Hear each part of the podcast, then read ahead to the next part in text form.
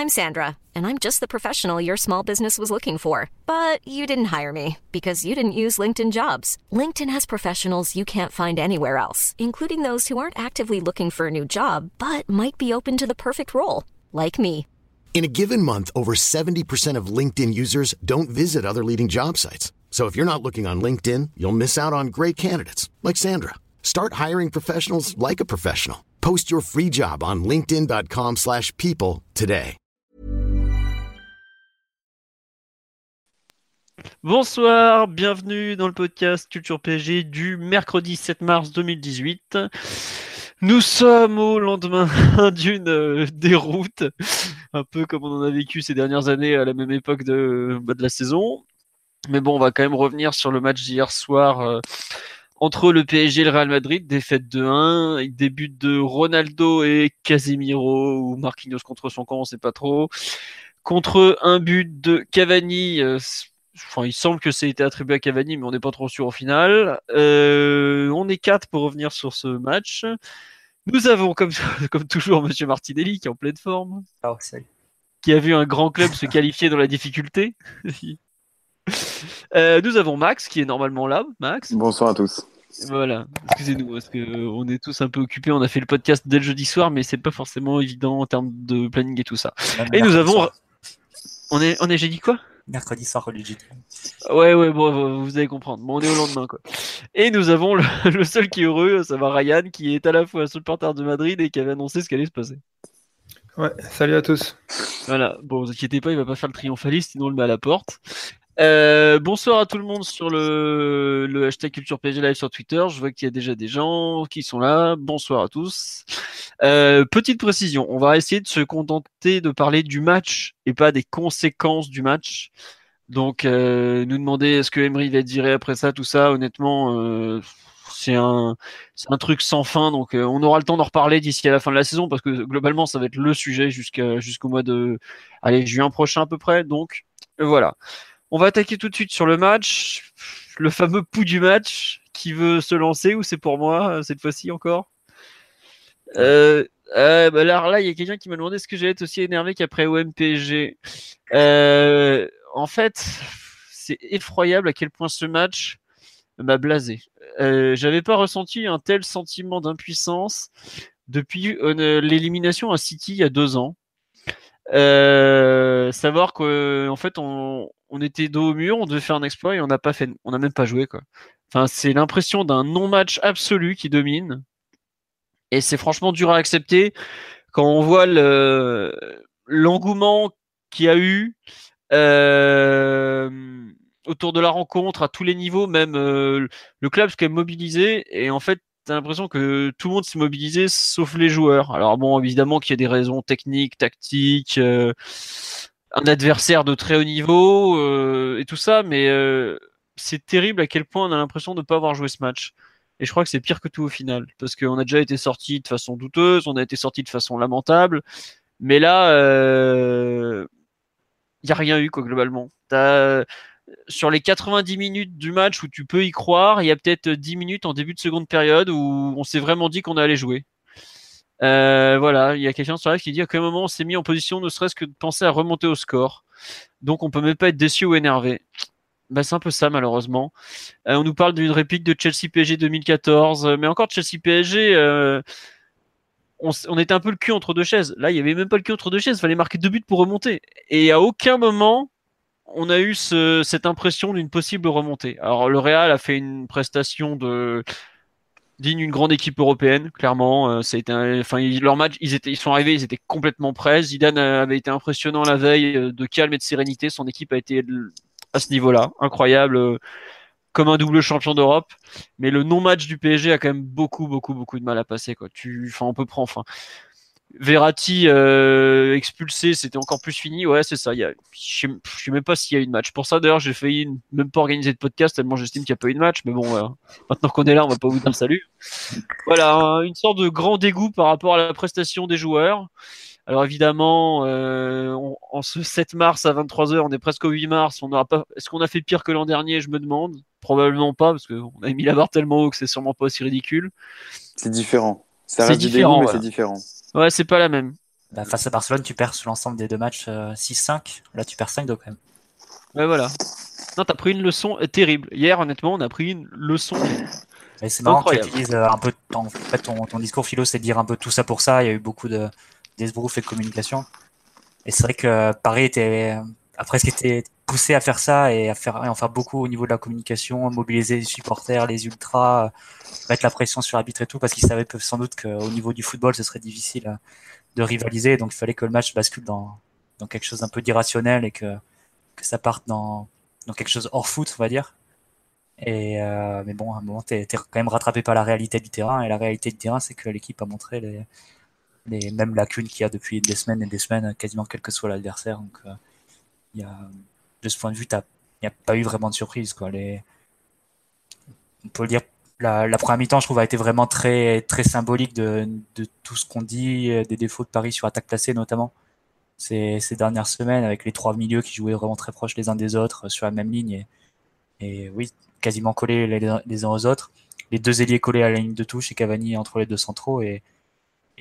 Aucune possibilité pour faire progresser la balle vers l'avant, ce qui a donné une mi-temps avec Paris avait le ballon. Le Real était très content de, de, laisser la balle à, Paris. Ils pouvaient même se permettre d'aller chercher assez haut les, milieux parisiens. Casimiro et Kovacic sortaient euh, ensemble de leur zone. Il c'est un grand trou derrière eux. Mais comme les deux ailiers parisiens et euh, restaient excentrés et Cavani restait euh, entre les deux centraux, personne n'utilisait, ne profitait de cette zone-là.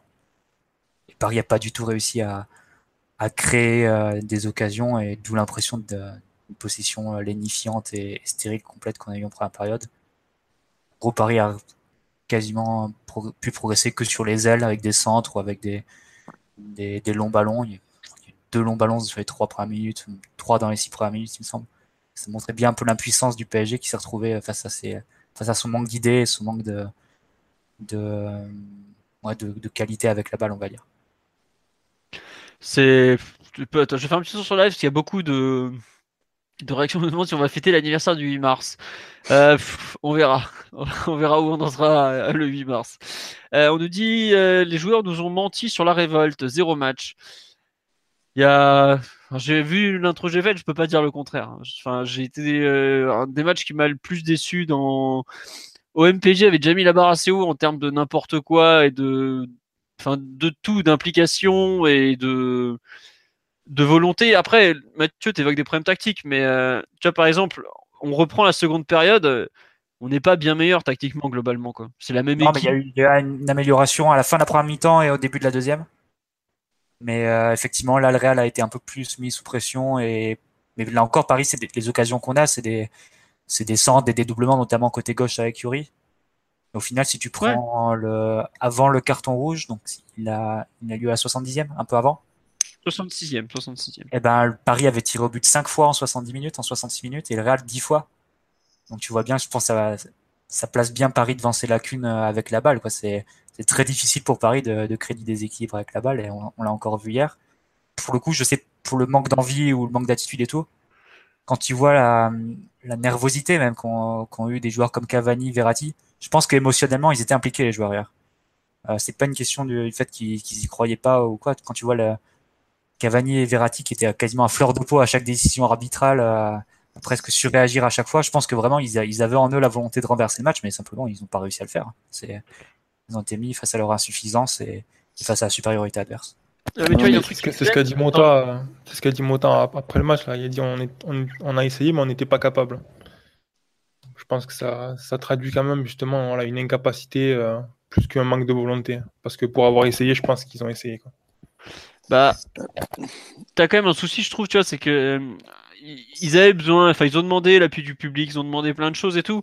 Et à aucun moment, t'as ne serait-ce qu'un début de, de tentative d'enflammade du, du, du, jeu, de, de, quoi que ce soit, à part le début de la seconde période où tu vois, euh, c'est tout con, mais ne serait-ce qu'un centre un peu dangereux ou arriver à trouver ton, ton arrière, euh, enfin, même si c'est des centres de Yuri que t'es pas forcément top top. Et je trouve que cette, euh, cette volonté d'enflammer la partie, quitte à prendre des fois un peu des risques, tu la retrouves pas, tu vois.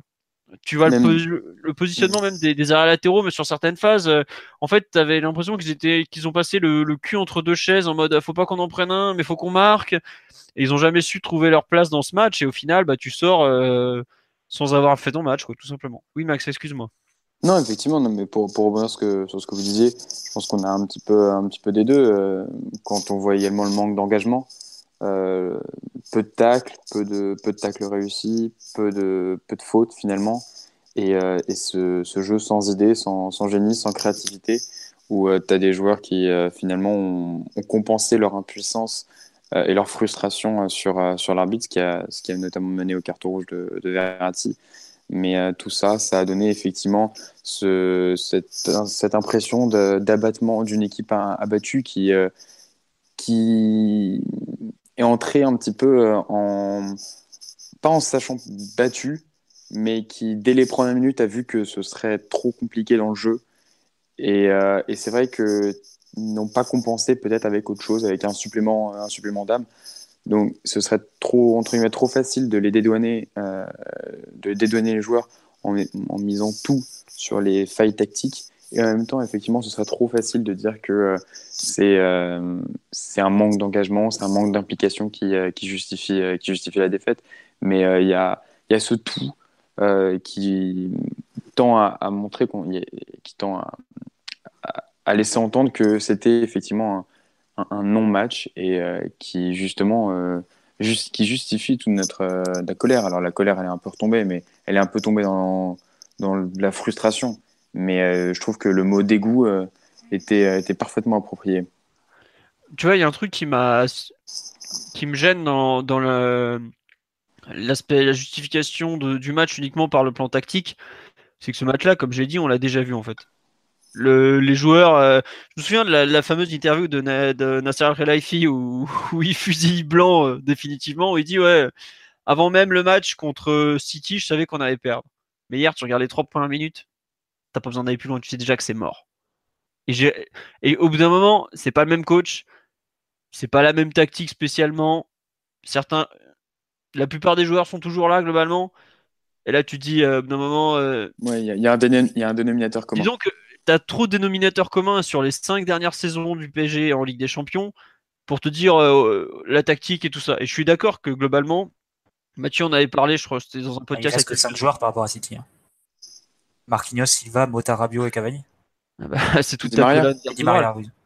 Di Maria aussi. Euh... Ah oui, mais si tu veux, on avait dit déjà l'an dernier que c'était un problème mental et tout. On, a recruté Mbappé, on a qui a prouvé sa grandeur, on va dire, dans les matchs comme ça.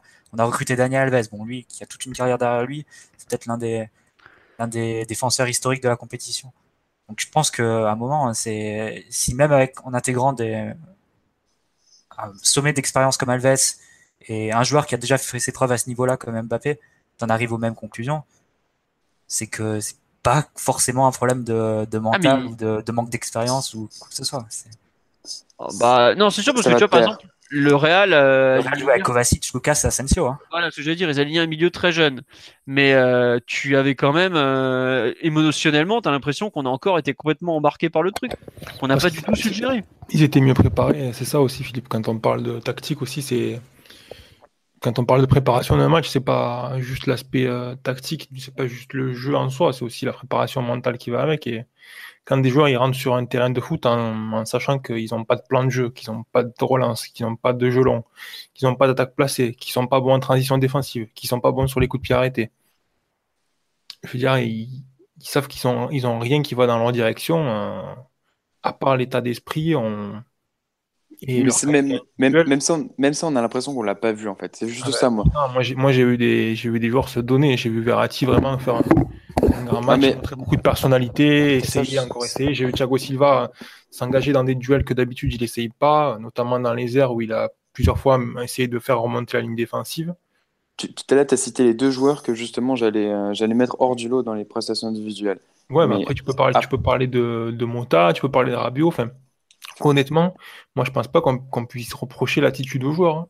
C'est, je, pense que vraiment il y, a, un gros problème de jeu dans cette équipe avec Emery. Bon, ça c'est pas le, sujet de, ce match ce soir-là, mais moi je, serais quand même, je ferai attention à ne pas mélanger un petit peu tout et, et voir que parce que Paris échoue depuis plusieurs années, les problèmes sont les mêmes. Je pense qu'effectivement il y a un manque de, de club, un manque d'expérience dans la compétition que il y a un manque peut-être de grandeur, d'appréhension de, la compétition que face à un grand club euh, qui, transpire face à un quand le Paris est dans un match face à un grand club. Mais la, cause de l'élimination de cette année, elle est différente de la cause de l'élimination de l'année dernière, et c'est encore différent de ce qui s'est passé euh, avec Laurent Blanc. Pour moi, à chaque fois, ce sont des situations différentes, et c'est pour ça que je, je pense pas que ce soit intelligent en fait de, vouloir tout aligner sous le, même dénominateur commun en disant voilà il y a un problème mental, il y a un problème d'institution, il y a un problème de grandeur, il y a un problème de, de, comportement sur le terrain. Non,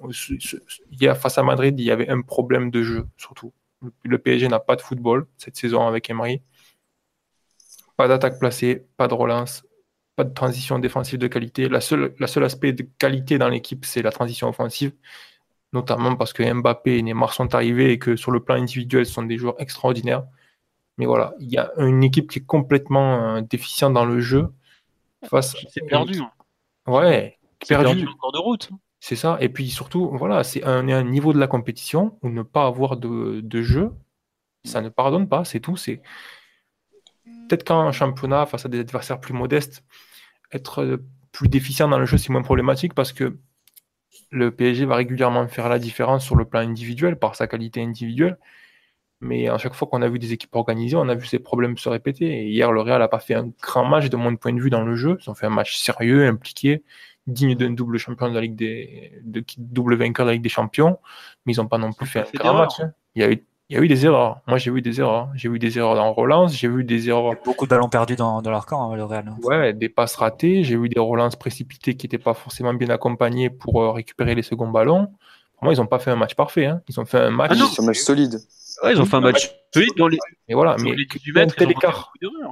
C'est ça. Mais qui a un tel écart avec la prestation du PSG, ce que ça indique, c'est que le PSG n'avait pas de jeu. C'est ça. Donc pour ça, vraiment, je, comprends que les supporters, tout ça, est frustrés parce qu'on attend toujours plus des joueurs, etc. Mais quand on est des joueurs sont autant livrés à eux-mêmes comme ça, qu'il n'y a rien, vraiment, vraiment rien d'autre que la qualité individuelle et le vague souvenir d'une façon de jouer qui a été euh, abandonnée depuis plus de deux ans maintenant, c'est une mission impossible pour eux. Donc, ils sont responsables évidemment parce qu'ils étaient sur le terrain, mais si on doit faire la, hiérarchie des responsables dans, ce, dans ce, dans ce match-là et dans ce résultat-là, ils sont quand même bien loin derrière l'entraîneur, je pense. D'accord, mais ce qu'on ce dit, effectivement, c'est ça va de pair dans le sens où c'est pas effectivement parce qu'il y a eu des, des, failles tactiques qui sont évidentes, indéniables et que, euh, que tu as, mentionné notamment, qu'effectivement, on peut pas souligner également un manque. Il y a eu un manque de combativité. Alors, effectivement, il est peut-être pas aussi, euh, pas aussi flagrant que sur certains épisodes précédents.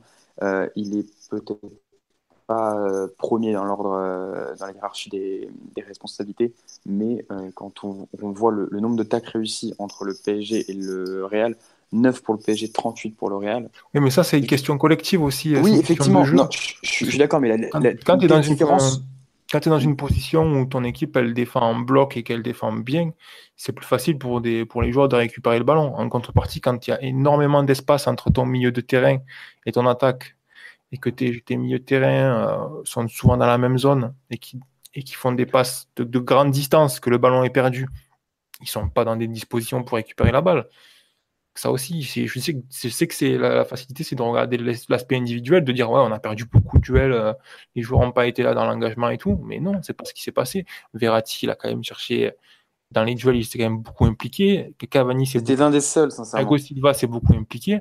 Alves s'est beaucoup impliqué. Je veux dire, dans l'ensemble, moi, je peux pas dire qu'il y a eu un joueur.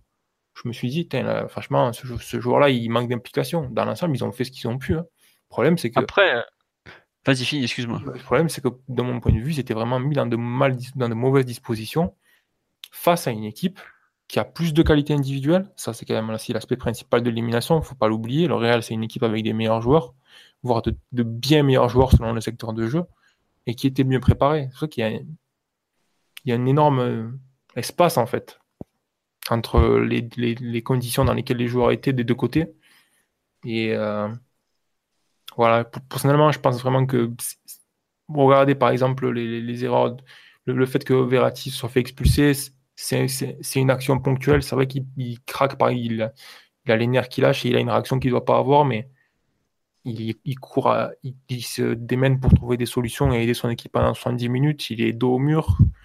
Il a son équipe qui n'est qui est pas du tout préparée sur le plan tactique. il a un adversaire en face qui est plus fort que lui. C'est juste une conséquence naturelle de tout ce qu'il y a avant, en fait.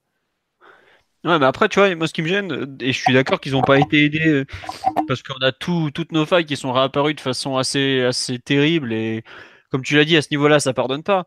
Mais quand tu vois le déchet technique de nos joueurs de devant, c'est effroyable aussi, quoi.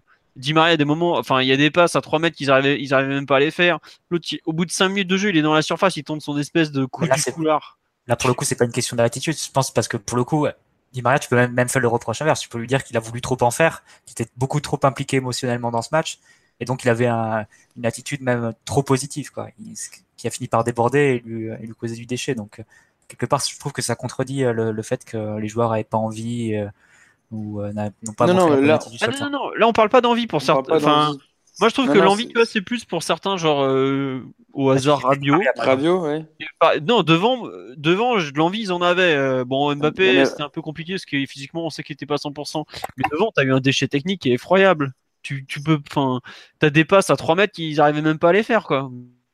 Ah oui, mais Cavani, c'est l'ordre de l'habituel. Et... Non, non, mais Di Maria, il a eu un déchet technique qui est pas normal pour un joueur de ce niveau, ce, niveau supposé, pardon. D'accord, mais c'est là où je trouve que ça rejoint. Après, euh, il, a, il a quand même tenté 8 triples, il en a reçu, il en a réussi la moitié. Euh, enfin, tu vois, dans les transmissions, euh, il, a, il, a des, il a du déchet dans ses passes, mais bon, d'un point de vue déséquilibre pur, je pense qu'il est dans ce qu'on peut attendre de lui sur un match comme ça. Hein. À la mi-temps, il t'avait raté, je crois, 8 centres. Il en a réussi un seul sur neuf.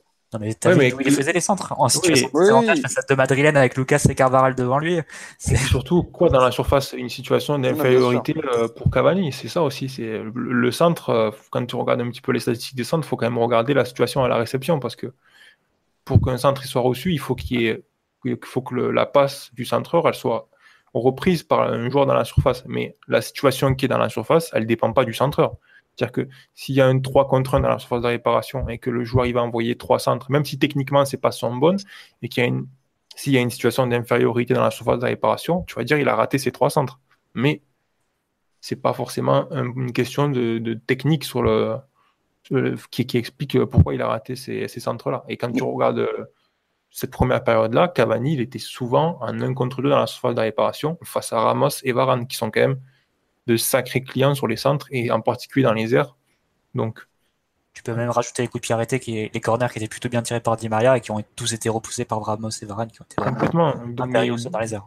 Énorme domination du Real dans les, sur les phases arrêtées, ça, ça a été assez fort. Quoi. Et même Mbappé, tu parlais de Mbappé tout à l'heure, Philippe, je crois qu'il a tenté 8 triples, il en a reçu 5, il en a réussi 5 aussi.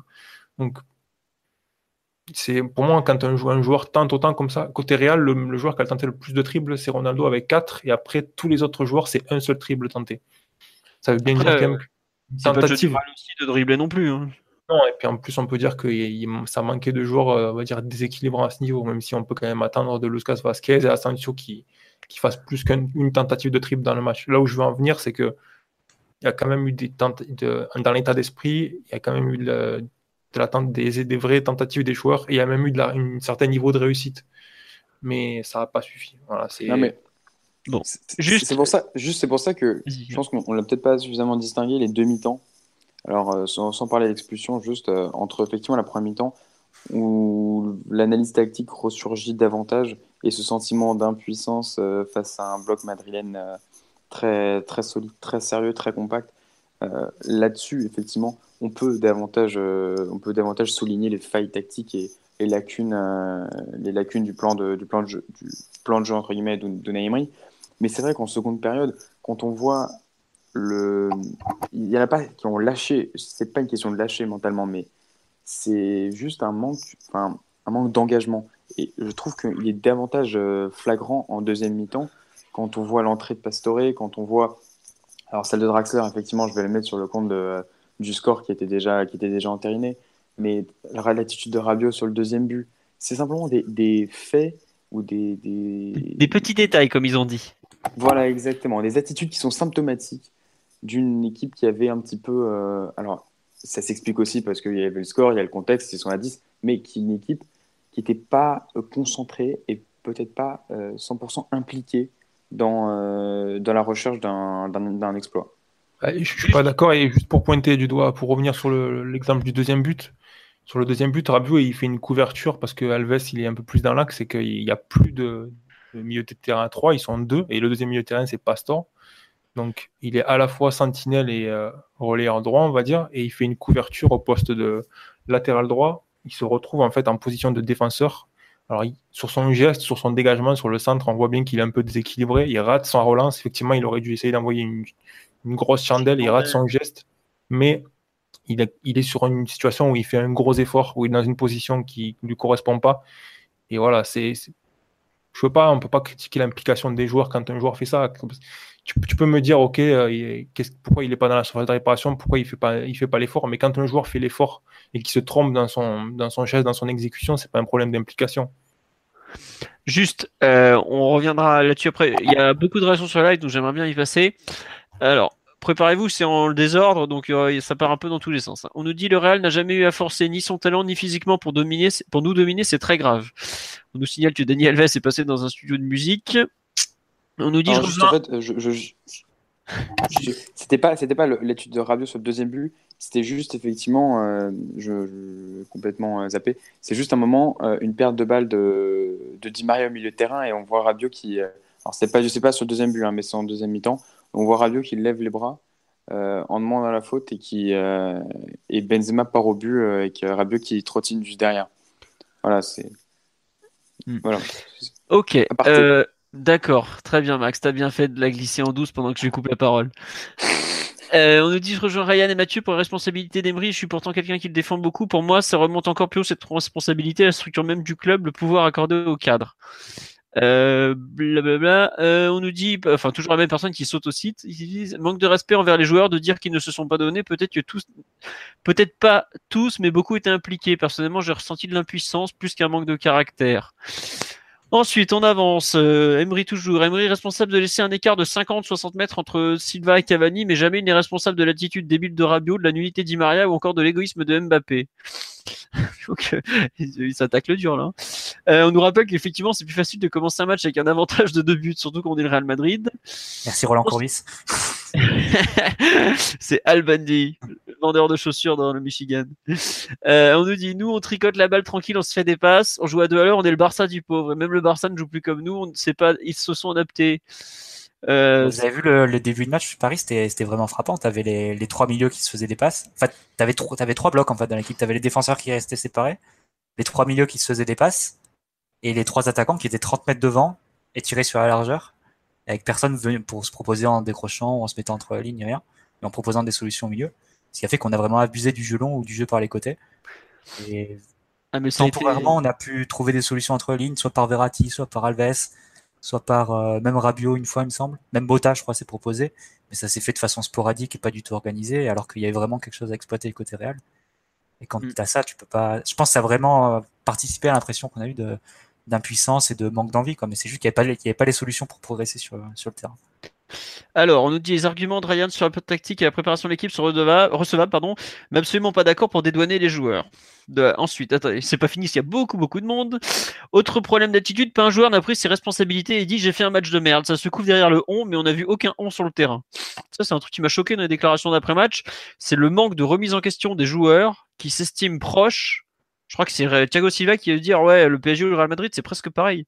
Rabiot a dit qu'il présentait ses excuses, Mota a dit qu'il y avait un écart entre les deux. Enfin, ouais. Je pense qu'il le ressenti, hein, t'inquiète pas, les joueurs. Ouais, il y a quand même un joueur qui s'est excusé. Euh... Encore vu le match qu'il fait. Hein. Ouais, je sais pas. Non, franchement, euh, je sais qu'on a déjà eu ce débat après le match aller où tu défendais la mise en position des, des deux attaquants. Pour moi, à partir du moment où tu es dans un match pareil, tu, tu dois faire plus. Mais tu dois, c'est même pas que tu, tu, dois donner plus que le maximum que tu puisses donner. Et à aucun moment, est-ce que, est-ce qu'il y a un moment où tu vois par exemple Rabiot aller au contact et fracasser un type? On prend que des cartons de con, excuse-moi de le dire comme ça. On prend pas un seul carton euh, pour une faute où tu dis, tu insuffles quelque chose. Et ça, ça me gêne euh, vraiment, tu vois. À Marseille, c'était pareil, on s'est fait piétiner tranquillement. tout le monde regardait en l'air. Oh, vous avez vu, il fait beau au Vélodrome. Et c'est à chaque le nombre de fois, pareil à Lyon, où tu as Ndombele qui nous a marché dessus, et je trouve, je qu'en début de match, plusieurs fois, Yuri prend l'ascendant une deux fois en récupérant le ballon assez haut et tout. Bon, c'est pas des fautes pour le coup, mais c'est une marque d'engagement, il passe devant son adversaire. Mais regarde, Yuri, par exemple, il a fait son match. Voilà, mais c'est pas normal qu'au milieu du terrain, tu aies, euh, entre guillemets, euh, le seul duel qu'on a dû gagner, je pense, c'est ceux dans les airs. Ouais, où on a, on a globalement assuré. Thiago Silva fait. Même Mota, il a, il a pratiquement tout chopé sur le dégagement de Navas, j'ai l'impression. Mais tu vois, d'un moment, je trouve que tu as. Tu sais que tu as, moins d'armes que les mecs d'en face. Tu le sais, enfin, pour moi, c'était dès le tirage au sort, c'était évident. Mais bref, ça, c'est autre chose. Tu as du retard, et en plus, le surplus que tu dois amener, que tu dois aller chercher, tu le montres pas. Et au bout d'un moment, bah forcément, si t'es déjà moins bon footballistiquement, si t'es moins bon dans l'engagement, même si je déteste qu'on dirait un coach de Ligue 1, forcément, tu peux pas lutter, quoi. Et ton écart, il se creuse, il se creuse, il se creuse. Et c'est ce qui s'est passé. Après, on finit plutôt bien la première période. Mais le problème, c'est que c'est c'est les 20 premières minutes qui doivent être bonnes. C'est pas les 20 dernières où on a déjà euh, Areola qui nous sauve les miches deux fois, tu vois. Et il fait deux arrêts, ils sont franchement pas évidents, évidents. Hein. La, tête de Ramos, il va au sol. Euh, celui-là, c'est belle. Hein. Euh, celui-là, c'est un petit miracle déjà, mais au bout d'un moment, voilà, tiens, euh, de Seb, qui est un habitué du site, qui nous dit l'exemple Verratti, c'est le seul qui est au niveau l'attitude. On peut parler de Rabiot, puis c'est plus généralement, on n'a pas eu l'entame de match niveau intensité que tout le monde souhaitait. Là, il a l'incompréhension. Bah, moi, c'est un peu ça. Mais c'est pas une question d'intensité, à mon avis, c'est une question de jeu. C'est-à-dire que les joueurs, ils savaient pas quoi faire avec le ballon, ils savaient pas comment attaquer, ils savaient pas comment contourner le bloc du Real, ils savaient pas comment faire mal à l'adversaire, en fait. C'est ça le problème. Dans ce cas-là, tu fais autre chose. Parce que là, tu essaies de C'est quoi autre chose? Alors effectivement, ça veut pas dire rentrer, dans... enfin c'est, on, est, ça veut pas dire rentrer dans la gueule des, des mecs en face, mais c'est simplement peut-être avoir un peu plus de d'ingéniosité, de créativité, euh, essayer davantage de permuter, euh, d'avoir Rabiot bah, qui joue peut-être un peu plus haut. Le milieu de terrain permuté, les attaquants changé de Di Maria et Mbappé, ils ont changé au moins 4 ou 5 fois de, de position euh, dans, dans, le match. Ça, je suis d'accord, mais effectivement, quand tu vois que Rabiot, Mota et, euh, et Verratti évoluaient à chaque fois pendant 45 minutes, ils ont évolué sur la même ligne. C'est-à-dire que tu n'en as même pas un qui s'est dit qu'il allait peut-être prendre l'initiative de se rapprocher de Cavani ou qu'il allait jouer dans le, dans le dos de Casemiro Kovacic. C'est Mota qui s'est retrouvé le plus haut juste avant la mi-temps.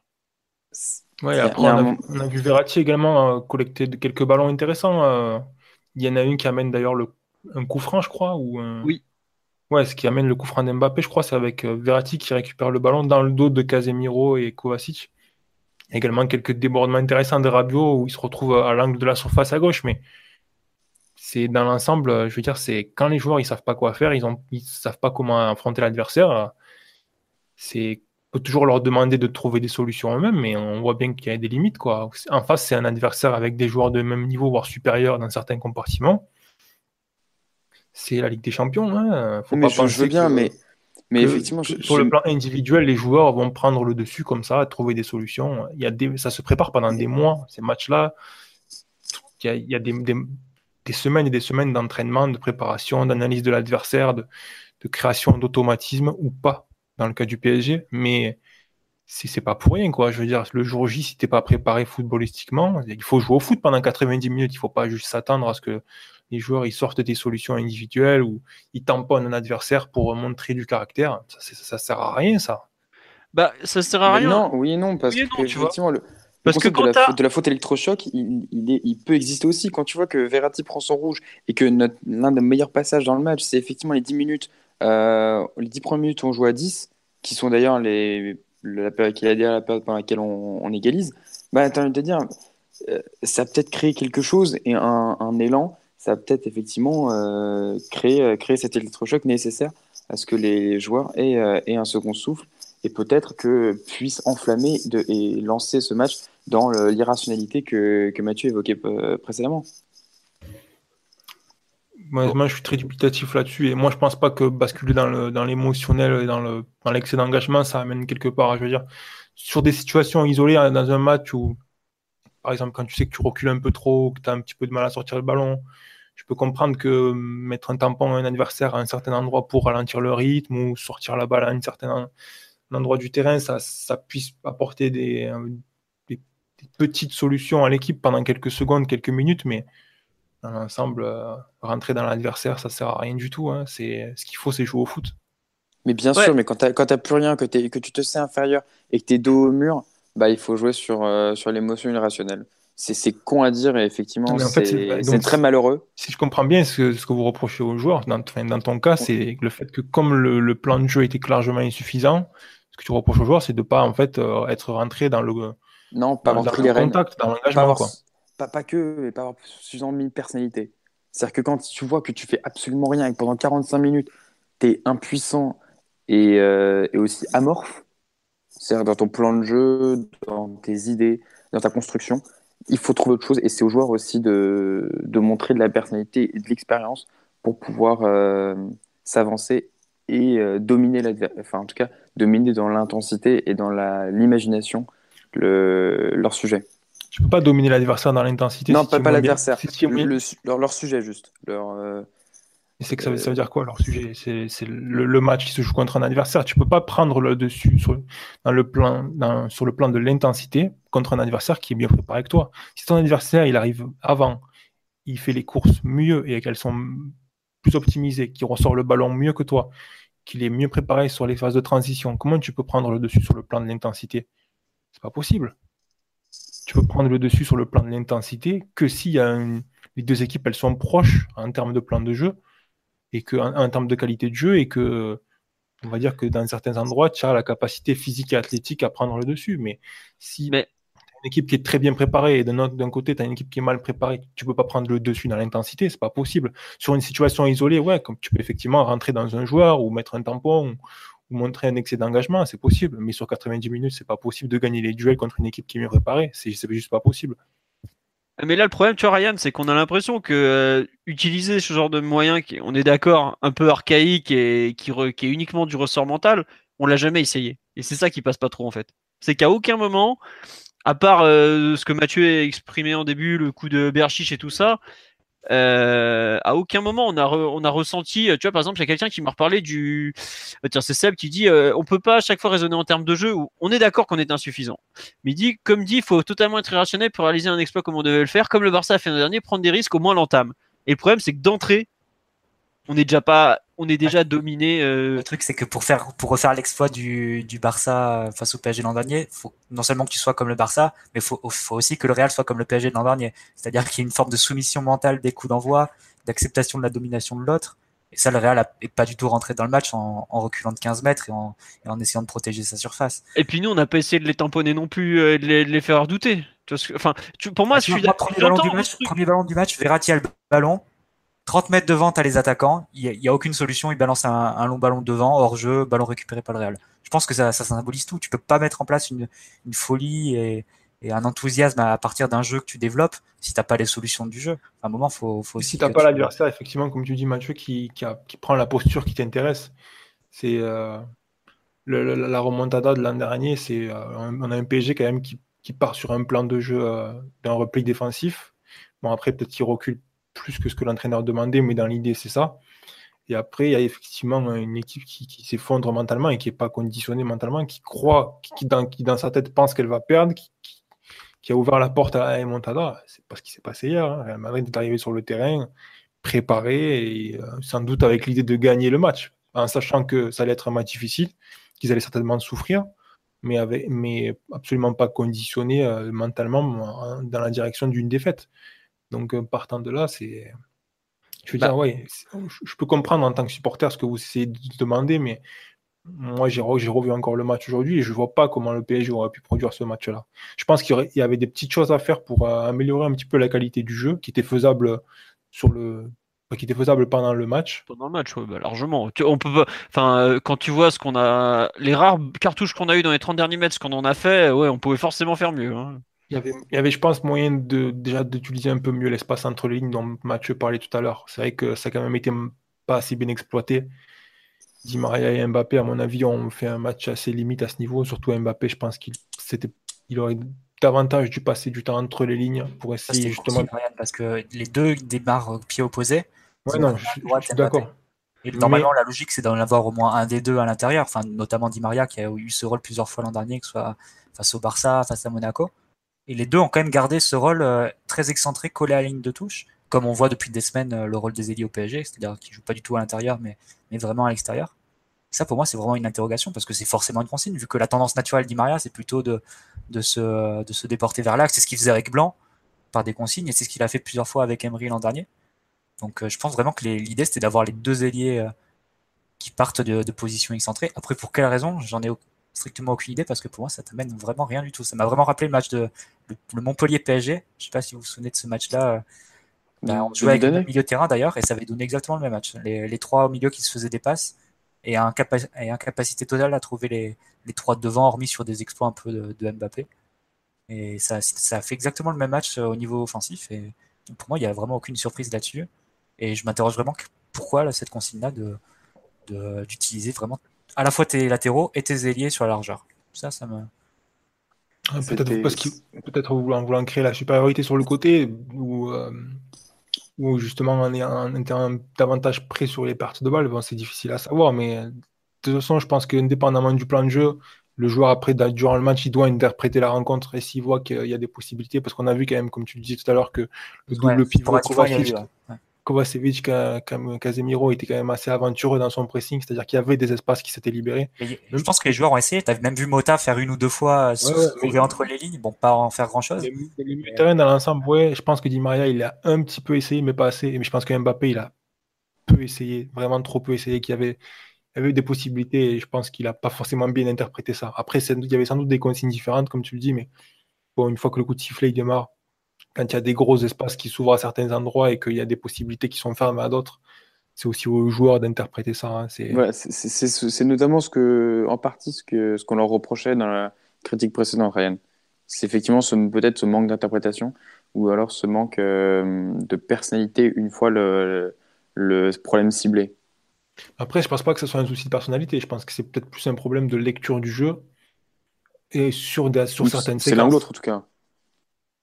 Ben, après, en termes de personnalité, Mbappé, moi, il, a laissé quand même deux, trois actions intéressantes. Il y a un appel qui finit avec une frappe où on lui reproche de pas avoir fait la passe à Cavani. Je pense qu'il n'a pas levé la tête, mais voilà, c'est compte tenu des conditions de jeu dans lesquelles il était. Il a obtenu un coup franc super dangereux à l'entrée de la surface. Il a fini... le premier tir du match côté parisien, ce coup franc-là, à la 27e minute.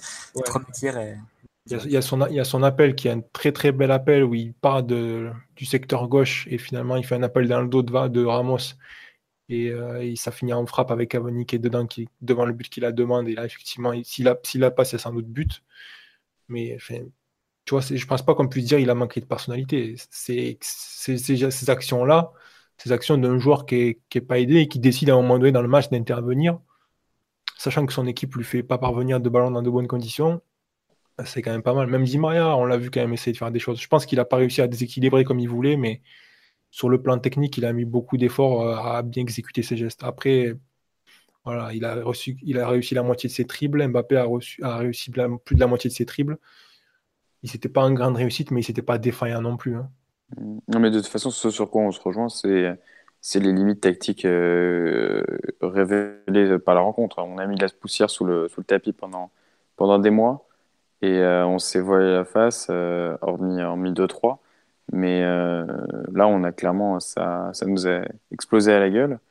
Et euh, le No Man's Land qu'on on voit entre, euh, entre la défense du, du Real et son milieu, et, donc entre notamment Mota et Cavani, avec les deux ailiers écartés, c'est cruel, c'est cruel cruel pour Emery, pour son éventuel plan de jeu, qui a été mis à mal par le 4-4-2 de, de, Zidane avec ses, ces deux ailiers qui, qui, revenaient et qui compensaient euh, pour donner une défense à 5.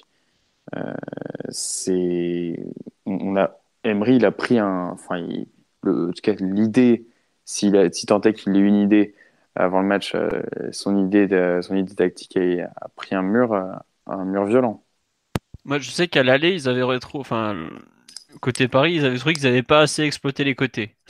Ah bah là, ils ont surexploité là. Bah là, je pense que. Mais est-ce que justement, il y Je sais pas ce que c'était l'idée pour le match retour. Si l'idée était de les exploiter, en tout cas, le Real a tellement bien verrouillé la chose que ça, ça n'a jamais pu avoir lieu. Quoi. Mais est-ce que, est que, justement, il y a eu peut-être un manque d'adaptation au 4-4-2 euh, au 4-4-2 qui était prévu? C'est étonnant parce, que, c'est pour le coup, c'est un, schéma, l'équipe adverse qui laisse vraiment des espaces entre son double pivot et, sa défense. C'est un schéma qui a très bien su sanctionner l'an dernier, que ce soit face à Monaco ou face au Barça, les deux matchs. Donc c'est étonnant que le même entraîneur euh, arrive pas à lire la même situation, tu vois. C'est donc forcément il a il a cherché d'autres avantages ailleurs. Et j'ai du mal à voir lesquels ça. Je ne sais pas. Tiens, on me parle de, du fait que Conte a été mis en contact avec le PSG. Ouais, enfin, ça fait trois mois que le contact a été établi, donc c'est pas, c'est pas spécialement lié aujourd'hui. Ça se opportunément. Il parle d'un contact avec son frère, qui est d'ailleurs son adjoint aussi. Euh, ouais, son adjoint. Ouais. Euh. Voilà, mais bon, euh, enfin oui, se séparer d'Emery, c'était déjà au pré... enfin c'était plus ou moins prévu vu la tournure que prenait la saison. Donc ils ont même pas attendu le huitième de finale pour rencontrer Ancelotti, comme je l'ai écrit sur le site tout à l'heure. Donc c'est pas, enfin oui, on va en avoir de la rumeur entraîneur et c'est logique puisque il a, il est en fin de cycle. Euh, enfin, c'est vu ce que ça a donné cette saison. Euh, voilà, c'est pas, enfin c'est logique que, ça, parle de trouver un autre entraîneur. Bon, je pense qu'on a un peu fait le tour sur la défaite tactique ou mentale. Euh, on aura, on est d'accord que tactiquement ça a, été un, échec flagrant mentalement vous serez jamais d'accord, mais bon, comme me dit quelqu'un, euh, Ryan il est gentil, mais euh, c'est insupportable de voir certains décharger les responsabilités des joueurs sous prétexte qu'il n'y a aucun plan défini. On a l'impression qu'on parle à des U6 alors qu'il y a des champions dans cet effectif. Non, mais il y a que des champions, mais comme je le disais, le problème c'est que en face il y a une équipe avec des meilleurs joueurs et en Ligue des Champions, en fait, euh, quand, une équipe pas préparée affronte une équipe préparée, le résultat il est souvent le même. C'est sans équivoque. Donc euh, voilà, c'est le plus haut niveau, ça ne pardonne pas. On peut pas, on peut effectivement reprocher aux joueurs de ne pas avoir fait plus. Chacun peut avoir son appréciation de la personnalité de chaque joueur et de ce qu'il peut attendre. Mais dans l'ensemble, euh, les joueurs ne peuvent pas inventer des solutions face à une équipe préparée avec des meilleures individualités, plus d'expérience. Et c'est, pas rationnel de demander des choses comme ça. Quoi. Euh, bon, on nous demande un avis sur Verratti. Il y a plusieurs. On va passer la partie les performances individuelles à retenir. Un avis sur Verratti ou pas? Qui veut. Ah, de mon point de vue, qu'il avait fait un grand match, qui a montré beaucoup de personnalité, qui s'était impliqué dès la phase de relance, qu'il avait essayé de faire euh, d'amener le ballon sur les, zones euh, les moins occupées, qu'il avait également, pas beaucoup, mais également essayé de collecter le ballon dans le, dans le dos des milieux de terrain adverses, de le faire progresser. Euh, je crois même qu'il a deux trois situations où il arrive dans la surface, notamment en deuxième période. Voilà, et pour moi, c'est un match qui montre que justement, c'est un garçon qui a de la personnalité, qui a de la qualité, qui, s'est démené, qui a vraiment essayé de trouver des solutions pour aider son équipe. Et qui après s'en va parce qu'il a un geste d'énervement, sans doute un peu trop, euh, impliqué émotionnellement, comme le disait tout à l'heure Mathieu. Et voilà, c'est c'est un trait récurrent chez le joueur, mais bon, je je pense que dans l'ensemble, son match euh, montre que c'est un joueur avec lequel il faut continuer de compter et, euh, que dans la difficulté, ça reste un joueur sur lequel on peut compter, même s'il s'en va sur un carton rouge. Je, pense qu'il a fait un match euh, qu'on peut saluer. Quoi. Entièrement d'accord. je vais même aller plus loin. C'est sur le match. Et ce qui s'est passé, c'est le seul qui peut prétendre à jouer dans l'équipe d'en face honnêtement, il y a, enfin, c'est le seul qui a su déséquilibrer un minimum par ses qualités individuelles, même si après, il y a, enfin, je vais, y revenir après, mais c'est le seul joueur qui, sur les deux matchs, euh, est constant, fait deux vraies parties, même si euh, certains n'ont pas apprécié son match à Madrid, moi je l'avais trouvé franchement intéressant et dans un contexte compliqué. Et voilà. Euh, après, il arrive. Bon, il prend un carton euh, un peu rapide parce qu'on voit qu'il veut trop bien faire. Le deuxième carton est stupide et c'est là où j'y en veux parce que il a pris beaucoup de cartons avec Ancelotti. Mais bon, il était jeune, il débarquait de série B, il découvrait Paris, tout ça. Après, avec Blanc, il avait eu une phase où il en prenait un peu moins quand même. Il y avait eu un travail. Et là, je trouve que depuis quelques mois, pareil, il s'était bien calmé en début de saison. Il faut savoir que par exemple en Ligue des Champions, jusque-là, il avait pris qu'un carton. Je crois que c'était une contestation en Derlecht ou un truc dans le genre. Donc c'était plutôt bien. Mais le match d'hier, euh, t'as vraiment l'impression que c'est le, mec qui a rien écouté, rien, rien appris et, et ça lui repète à la gueule, quoi. Mais je trouve ça super mais triste parce que avec le cœur et c'est la tu, tu, peux aussi, voilà, tu peux aussi excuser parce qu'il y, y, a eu un trop plein, euh, trop plein émotionnel et trop plein euh, de, de frustration. et c'était effectivement peut-être le, le sur, et qui a fait un petit peu euh, réémerger la, son, son cœur, euh, son cœur d'italien. oh, c'est beau. Hein Après, tu peux pas, tu peux pas retirer le, côté un peu émotionnel parce que lui, pour le coup, il a, raison. il a, il Oh, non, non, t'as raison. Je dis pas que tu l'as fait, Max, mais on parle, je parle en général. Euh, on peut pas retirer le côté émotionnel pour Verratti parce que pour le coup, lui, il a vécu toutes les éliminations du PSG ça, au bout d'un moment, ça doit finir par, par peser un peu quand même quand, euh, quand tu accumules l'échec avec, après échec après échec chaque année. on sait que le succès, c'est euh, d'aller d'échec en échec sans jamais perdre son enthousiasme, mais euh, là, pour le coup, ça fait quand même beaucoup. Ça en fait 6 euh, d'affilée. bon, je pense qu'à un moment, ouais, c'est, comme tu l'as dit, un peu de frustration qui ressort, le match qui se déroule pas dans la bonne direction et, la sensation que l'autre est, trop fort. Et la sensation de, vouloir trop, la sensation de vouloir trop en faire pour, pour justement essayer de compenser ce, ces manques un petit peu collectifs. Mais j'ai effectivement, je trouvais, je partage tout à fait votre votre analyse. Hein. Euh, et j'ai trouvé très dur euh, les commentaires, euh, les commentaires d'après match, les, on sait par qui notes. et dans quel but. Hein. Après, ce qui, ce qui, fait mal surtout, c'est que il fait ça. Il y a, il y a un zéro, on est mal, mais il te reste près d'une demi-heure à jouer. Et surtout, c'est un énervement. Tu, tu savais que c'était mort. Donc, non, c'est ça. Un zéro, mais je trouve ça dommage. Ça a même pu créer peut-être un déclic son expulsion. Ce que je veux dire, c'est que s'il prend un deuxième jaune pour un tacle un peu juste, et qu'après il se met à gueuler sur l'arbitre, je le comprends. Mais là, c'est vraiment tout seul qui s'énerve pour une, euh, une faute et. Enfin. Non, mais c'est une erreur, c'est une erreur, c'est clair. Hein. C'est ça qui me gêne, c'est qu'en fait, c'est lui-même tout seul qui provoque cette expulsion. Parce que les autres, on voit le ralenti même, il n'y a pas grand-chose, quoi. Enfin, il n'y a pas de quoi siffler au niveau Ligue des Champions, c'est ça qui est problématique. Et. Euh c'est un peu ça me gêne. Après, quand j'entends des ouais, faut vendre Verratti, faut oh là mais non, mais même pas ça. Ça reste absolument la base du projet au milieu du terrain, quoi. Enfin, surtout quoi. mais euh, c'est vrai que ça reste une faute inexcusable ou en tout cas tout, tout, au moins inadmissible vu son, son, statut et son, sa nécessité pour lui d'être le leader, vu le contexte. anecdotique, Max. Hein. Vu le scénario du match, j'ai vu. J'ai du mal à voir ça comme. Euh, oui, mais tu, non, mais même au niveau de l'image, c'est dur quand même pour que ton meilleur joueur se fasse expulser. C'est à lui, à lui justement d'être un leader. Et à 20, euh, maintenant 25 ans. Et bientôt 26. Euh, oh, dans 6 mois quand même, le, laisse le temps. Oui, mais le prochaine campagne de Ligue des Champions, on parlera d'un 26 ans. C'est ça. Il y a un moment où il a, il a, il a, il a nécessité d'avoir une certaine maturité, un certain, une certaine lucidité en toutes circonstances et il peut plus faire les mêmes erreurs qu'il faisait auparavant. Donc pour ça, effectivement, on peut, euh, on peut l'incriminer. Maintenant, euh, lui tomber dessus, lui donner deux dans l'équipe, euh, le, le mettre en avant comme euh, en bouc émissaire, euh, en, enfin celui qui aurait précipité le, chaos. Non, il faudrait un peu de mesure. Pendant une heure, c'est lui qui tient le milieu, peut-être pas, pas du tout lui tout seul, mais c'est vrai que c'est lui qui tient l'équilibre, c'est lui qui montre comme le disait Ryan, de la personnalité, euh, qui tentent des choses.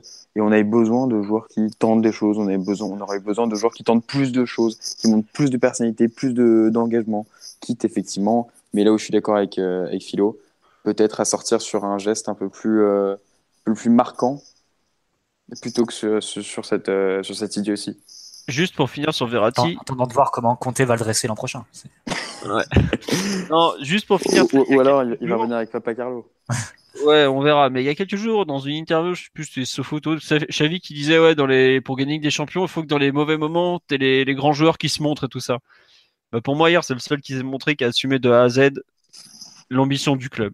Et rien que pour ça, je jette pas la pierre parce que le, son exclusion, c'est juste la, le point final à un match qui était mal engagé et qui, qui forcément s'est mal fini vu l'écart entre les deux équipes, mais sans vient d'en parler pendant 45 minutes.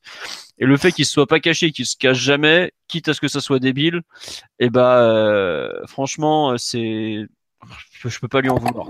C'est pas, le seul, pas le seul, Philippe Rabiot. Si, si, tu regardes par exemple les joueurs qui ont le, touché le plus de ballons dans la rencontre, le premier c'est Verratti, le deuxième c'est Rabiot, le troisième c'est non, le deuxième c'est Alves, le troisième c'est Rabiot.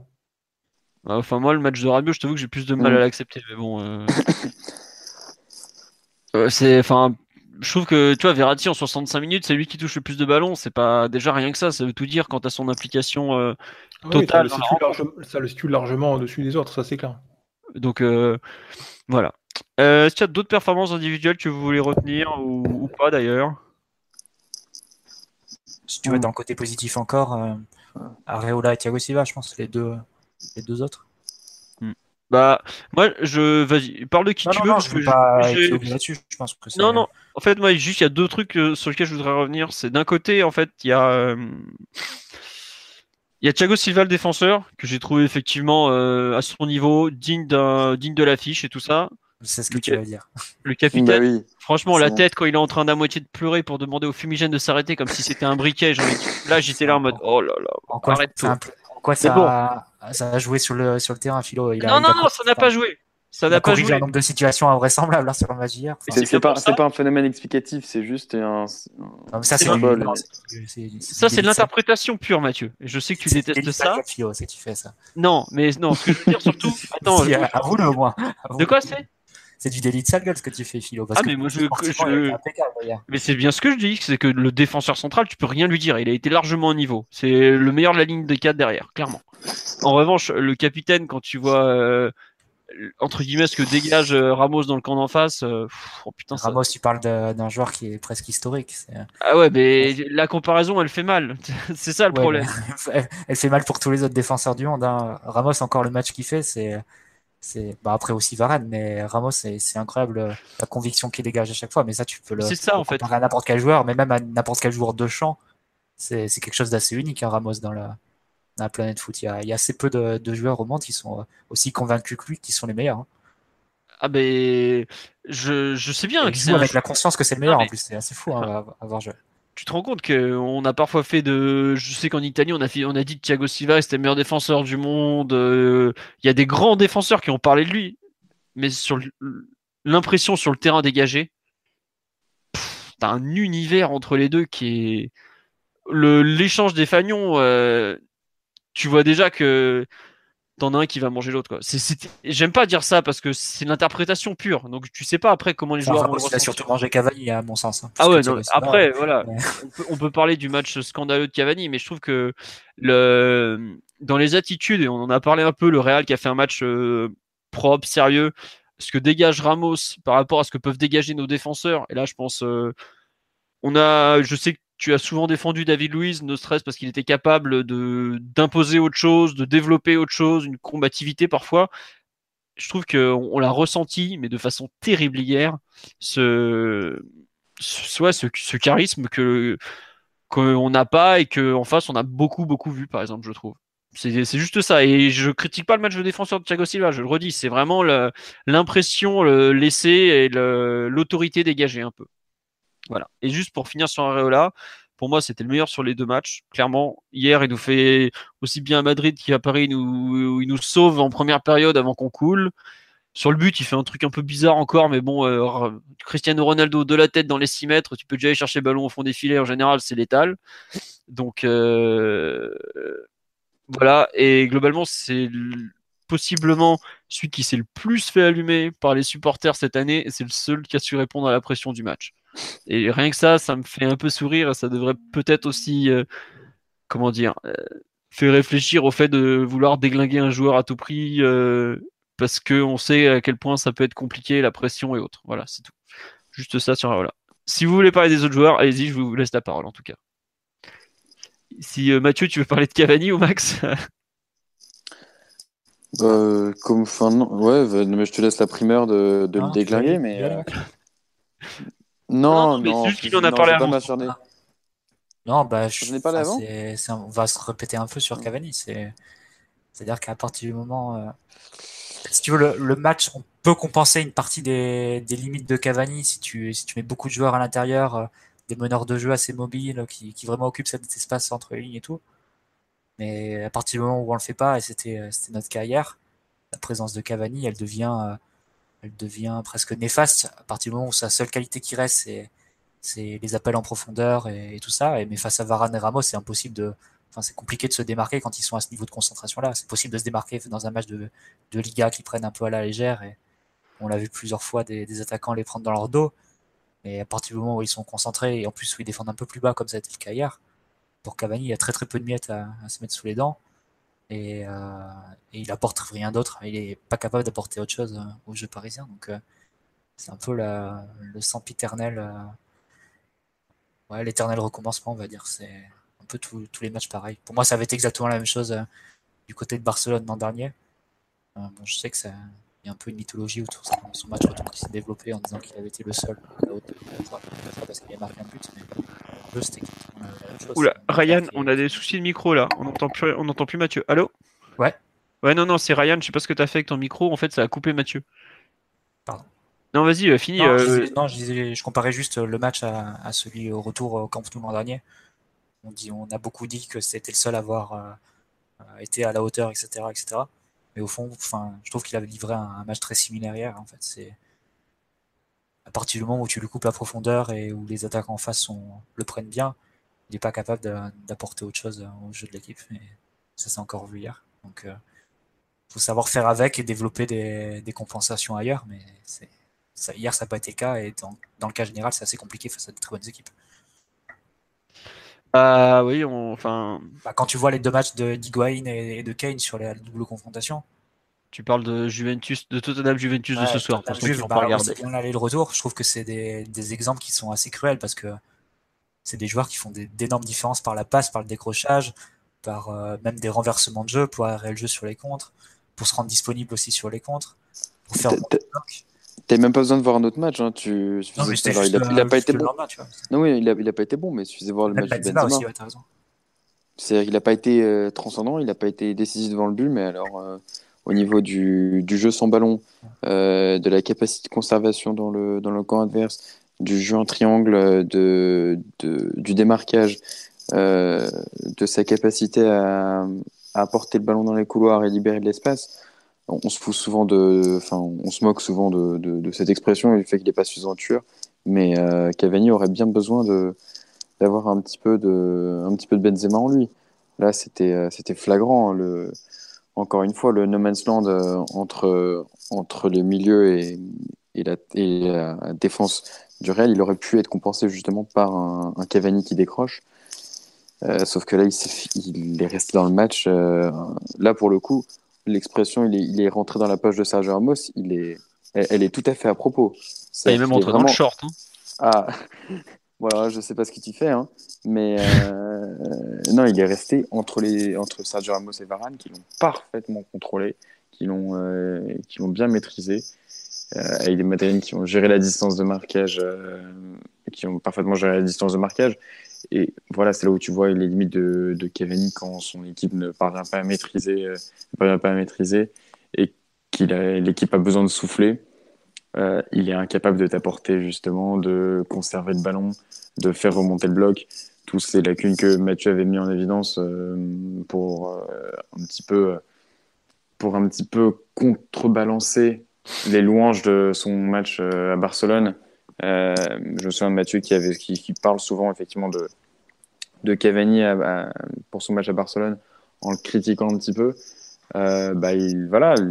Et même quand il se retrouve, même pas forcément le, juste le fait de décrocher, même, je crois qu'il se trouve une ou deux fois en bonne situation à la surface. Mais il peut pas après, il a, techniquement, il n'a pas les, il a pas les ressources pour enchaîner vite face à des adversaires qui marquent de près, quoi. Et ça fait, ça fait tir contré par Ramos ou perte de balle. Et, le fait que justement il puisse pas euh, peut-être pas enchaîner euh, contrôle euh, contrôle frappe rapidement ou alors qu'effectivement il ait du mal dans le dribble bah, ça inhibe également ses coéquipiers et ça empêche d'offrir une solution de une autre solution de passe. Tu donc également ça a aussi à mettre en perspective avec nos les difficultés offensives globales du, PSG et son incapacité à faire la différence dans les 30 derniers mètres hier euh, juste, je vais faire un petit tour sur le live, euh, parce qu'il y a quand même beaucoup de réactions et ça fait un, petit moment que je les ai pas lues et je m'excuse. On a dit profil de Cavani impact sur nos, nos, autres offensifs, notamment le déchet de Di Maria. Ah, c'est forcément un point. On nous dit de toute façon, si tu joues la possession, Cavani est à son désavantage. Euh, ouais. Euh, pareil, quand on voit le match de Rabiot, Di Maria, Mbappé, les latéraux, c'est sûrement pas Cavani qu'il faut critiquer dans les animations offensives. Dites qu'il fallait Giroud tant que vous y êtes. Sur un match où tu touches pas une bille et où tu as besoin d'allonger, oui, c'est sûr, il vaut mieux Giroud que Cavani. D'ailleurs, un jour, il faudra quand même expliquer comment Cavani fait pour être aussi bon pour couper des trajectoires sur les centres et aussi mauvais sur les dégagements. C'est effroyable. Parce que c'est pas le même euh, exercice en fait. Quand tu couper une trajectoire sur un centre, c'est tu, tu frappes la balle pour l'envoyer sur un certain endroit et quand il faut faire une passe de la tête sur une déviation, il faut justement être capable de passer le ballon. Donc euh, c'est pas pareil. Mais il des qui saute même pas sur la moitié des dégagements. Non, parce qu'il sait qu'il est complètement incapable d'apporter quoi que ce soit dans ce, dans ce secteur-là. Au match aller, il avait tenté deux, trois fois de sauter, je crois, en tout début de match, et puis après, il avait complètement abandonné. Mais c'est quelque chose qu'il ne peut pas faire. Il faut, pour pouvoir jouer de haut but, il faut être capable de pouvoir contrôler la balle et de garder la balle proche de soi, ou de pouvoir faire des, déviations. Donc après, avec plus ou moins de force, plus ou moins de précision, mais il faut quand même être capable de, voilà, de faire une passe de la tête de qualité, et ça, il sait pas faire. Alors, pour continuer sur Cavani, on dit ne demandez pas à Cavani de faire du Benzema. Bah, malheureusement, au plus haut niveau, euh, on demande de plus en plus aux attaquants et être complet techniquement, capable de se déplacer. Ça devient un truc important. Mathieu a parlé de Kane et Iguita ce soir. Euh, Higuain ce soir. Tu tu as un gouffre en termes de conservation de balles par rapport à Cavani. C'est pas forcément. Euh, l'attaquant moderne, on, lui demande au moins de, en plus des buts, bien sûr, au moins de pouvoir jouer de haut but. Quoi. Et ça, il sait pas le faire. Il sait pas le faire. Mais ça, de toute façon, on, le sait, c'est un attaquant qui est insuffisant pour la Ligue des Champions. Ça, c'est pas, c'est pas nouveau. Après, un autre dit euh, Pour résumer, Cavani en un c'est malgré lui. Ça, ça fait deux mots, mon cher. Son comportement est comme d'hab difficilement reprochable, mais techniquement, c'est un poids malgré lui. Bah, surtout en ce moment, euh, on avait vu des progrès fin 2017, euh, vers novembre, octobre, mais alors là, c'est. Il y a un moment là. Monaco était bon, mais. Depuis la trêve, depuis la trêve, c'est un... c'est affreux. Hein. Ah putain, il avait l'opportunité de lancer un contre là, l'espèce de, de, contrôle horrible, la passe dans le dos, il nous a fait la totale, quoi. Dégueulasse. Ah, il y a un moment aussi où il se retrouve sur le sur le côté droit parce qu'il décroche, il veut toucher le ballon et il rate une passe aussi à 2 mètres qui est interceptée par Marcelo ou par Asensio. On est revenu au pire Cavani des heures Lolo White. Et puis tu le sentais hyper nerveux hein, sur, tout au long du match. À se prendre la tête entre les deux bras à chaque fois qu'il ratait quelque chose, à insulter l'arbitre pour un oui, pour un non. Il était très énervé, très, euh, très tendu. Hein. Ouais. Étonnant d'ailleurs, parce que c'est pas trop son genre en général. Euh, on dit l'équipe n'est plus construite autour de Cavani avec l'arrivée de Neymar et Mbappé, donc pas surpris par sa performance. Bah, c'est vrai que le, le, point clé de l'article de la de l'équipe, pardon. Excusez-moi, je mélange tout.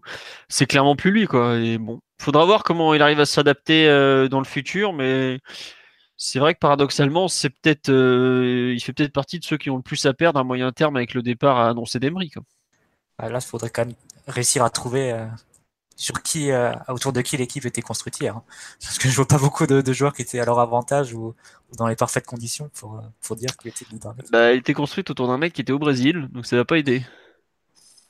Non mais ça, enfin, c'est triste, mais c'est ça quoi. Bah, je dirais même pas qu'elle était construite autour de Neymar, elle était construite. Euh, non, elle était pas construite, elle était faite pour que Neymar te, porte le reste, quoi. C'est peu différent. Mm. C'est c'est assez terrible. Mais bon. Euh, un départ de Cavani est possible. Bah, il y a deux soucis quand même. C'est qu'il a 31 ans, qu'il a un contrat, mais alors euh, béton de chez béton quand même. Et est-ce qu'il voudra partir? Ça, c'est pas sûr. Et surtout, qui voudrait venir le chercher? Je pense que le futur entraîneur contrat sur lui, surtout si c'est un Italien. Voilà, ouais. Et surtout, on aurait un remplaçant là comme ça, dispo? Bah non, non, voilà. On sait la pénurie sur le marché des neufs. Euh, un mec qui marque malgré tout, euh, si tu sais bien l'utiliser. Euh, tu vois, Morata et Lukaku, c'est 80 millions chacun, c'est. Voilà. Donc non, je pense qu'il sera. Il est possible qu'il. peut mettre Mbappé tout seul et avec Neymar. Hein. Ça peut être aussi le choix de le mettre sur le banc l'an prochain. Oui, voilà. Il faudra voir la place qu'il peut avoir. une transition encore, mais. Bon, voilà. On va dire que c'est compliqué. Euh à remplacer un neuf. Surtout, il n'y a pas grand, il y a pas grand, il y a pas beaucoup de choix. Donc euh, voilà. Excusez-moi, je suis en train de, tomber malade. Vous voyez, c'est ça le PG, c'est fabuleux. On lui dit de mettre Mbappé à sa place. Enfin, je vous signale que Mbappé des matchs en neuf. Cette année, je crois qu'il en a fait 7. Bah, je vous laisse compter le nombre de bons matchs qu'il a fait à ce poste. réussi. Il n'y en a pas eu beaucoup de, il y en a eu plus de ratés que de réussis. T'en qui est très très bon à Rennes en Coupe de France. Euh, il me semble qu'il y en avait eu un autre avant qui n'était pas mauvais non plus, euh, un peu plus tôt dans la saison, mais globalement, c'est quand même pas une réussite Mbappé en neuf. Hein.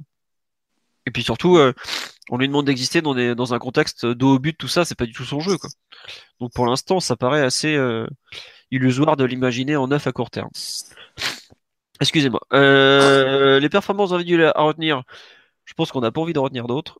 À part si vous voulez en rajouter une ou deux, non? Non, mais on a évoqué. Qui ça, Ryan? Ramos, tu veux parler? Je vais on, a ah bah, évoqué, euh, on a évoqué Rabiot et. Non, parce que certains se plaignaient de ne pas avoir évoqué Rabiot et Di Maria, mais on les a quand même évoqués dans les l'aspect collectif. Et de toute façon, sur Rabiot, on n'est on pas d'accord. Donc, euh. aucun intérêt Casemiro, tant qu'à faire aussi, on peut parler d'un incroyable match de Casemiro aussi. Putain, quel joueur. Ah bah on a cherché une sentinelle tout l'été, on a vu le modèle absolu dans le camp d'en face. Hein. Oh, le monstre Oh là là, les donc oh, Ce qu'il a fait, il a marché sur tout le monde, lui. Hein. C'est pas vous, parliez, vous parliez tout à l'heure de mettre beaucoup d'impact en début de match. Je me souviens, il y a 2-3 séquences où Paris va chercher haut et le Real sort avec Kovacic et Casemiro. Et trois fois, deux fois Casemiro et une fois Kovacic, ils sortent en aile de pigeon talonnade. C'est euh, en une touche, ils font une talonnade et après ça, ça, part tout de suite une touche à chaque joueur et ça, ça va dans le, dans le côté opposé, vers le côté opposé. Et tu peux pas presser ça, quoi. Et pourtant il y avait pas Kroos et Modric. Hein. Tu peux dire euh, Casemiro, Kovacic, c'est pas les joueurs les plus les plus passeurs et plus fins techniquement qu'à le Real. Et, pourtant ça, te décourage quand même d'aller presser. C'est assez fort, hein. Ah mais ils ont, enfin même, tu vois, euh, je sais que c'était le week-end dernier, ou il y a 15 jours, je regardais le Real contre je sais plus quelle équipe. Un mec comme Lucas Vasquez, on n'en parle pas beaucoup. Mais comme joueur de couloir, qu'est-ce qu'il est bon? Oh là là Ah, il est juste. Hein.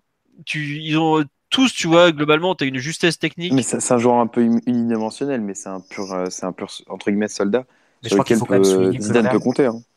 Je crois qu'il faut quand même souligner au Real, tous ces joueurs-là ont réussi à avoir un rôle et une vraie place dans l'effectif, ce qui fait que Zidane a pu varier les systèmes, varier les, les choix d'hommes et tout.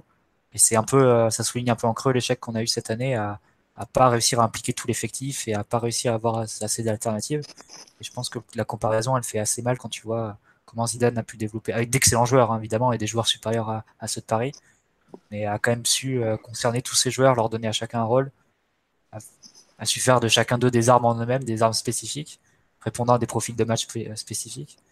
Et c'est un peu tout ce qu'on n'a pas réussi à faire avec un C'est vrai. inférieur au Real, mais quand même très fort qu'on avait cette année. Alors, simplement, juste à la décharge des mérites, c'est juste que tu as aussi le, le manque d'équilibre d'effectifs qui, qui, qui, qui, a fait effet, effet boomerang. C'est-à-dire qu'effectivement, là où tu as peut-être plusieurs profils et tu as une certaine euh, amplitude d'effectifs, au, au, Real, là, au PSG, tu pouvais moins te le permettre. Après, le Real n'a pas de ça, ça empêche pas. par exemple. Voilà, attends, ça, je dis pas encore, ça n'empêche pas qu'effectivement, Emery ait eu des options sur le banc, il a eu des options tactiques à, à créer, à innover, et qu'il euh, est, il est échoué dans ce domaine-là également. Hmm. Là où effectivement Zidane a su impliquer tout le groupe et, euh, et créer des alternatives tactiques euh, en, étudiant différents, différents schémas de jeu adaptables à différentes situations et différents contextes de rencontre. Après, faut quand même parler de, Zidane globalement, qui sur la double confrontation, euh, pour moi, a peut-être été le, mec clé. Son double, son changement de l'allée qui fait basculer la rencontre alors que Paris commençait à avoir l'ascendant. Le retour, ce qu'il met en place, tout le monde s'attendait à ce que le Real souffre. Au final, c'est plus le PSG que le Real qui a souffert. Franchement, euh, il, a, il a quand même été ultra ultra performant et a été un point fort de son équipe. Après, c'est son équipe, c'est lui qui la connaît le mieux, c'est sûr, mais on oublie souvent euh, à quel point euh, faire les bons choix au bon moment, c'est quand même un truc euh, qui aide et faut lui rendre hommage. Moi, je trouve que, j'avais été un des premiers à le critiquer. Je me souviens de son Real qui était dégueulasse quand ils vont gagner 2-0 à Rome avec Ressé qui marque. Bah, depuis le parcours, il est quand même assez brillant. Et même si c'est moins performant cette saison en Liga, j'aimerais pas être le, club qui va se le prendre au prochain tour, le Real, quand même. Même, même si, évidemment, ils, peuvent mieux faire et tout. Euh, et qu'à l'aller, ils s'en sortent bien parce que euh, le 1-1 à la 80e est pas si mal payé, même plutôt bien payé. Ça reste quand même un club euh, qui a, qui a je trouve, autant nous, on, manque peut-être un peu de la culture de la Ligue des Champions, bah, autant eux, ils ont notre part aussi. Hein, parce que, dis donc, quelle capacité à se mettre au niveau, à. Les moments, les temps faibles et tout. Ah ouais, la gestion de temps faible, temps fort. Il y a, peut-être 15-20 minutes lors de la deuxième mi-temps de l'aller où ils sont un peu dépassés. Enfin, où Paris est un peu supérieur, mais tout le reste, ils sont en contrôle. Hein. Hmm. Non, c'est ça, en fait, la capacité à minimiser les erreurs et tout est quand même assez folle. Donc voilà. Bon, euh, juste on va finir sur un dernier point. Le, est-ce que c'est pour vous, ce sera la, on arrête après ça, la pire élimination de la RQSI, celle-là ou pas? Dans le, contenu, je trouve que c'est l'une des fois où tu te dis que tu as été plus loin de l'adversaire. Parce que si on fait des comparaisons, c'est vrai que la fois où on sort face au Barça en 2015, bon, c'était quand même le Barça de la MSN qui explosait, qui mettait des tolls à tout le monde, qui a étoilé la City, euh, le champion d'Angleterre un tour avant, qui tolle le, Bayern un tour après, qui tolle la Juve en finale.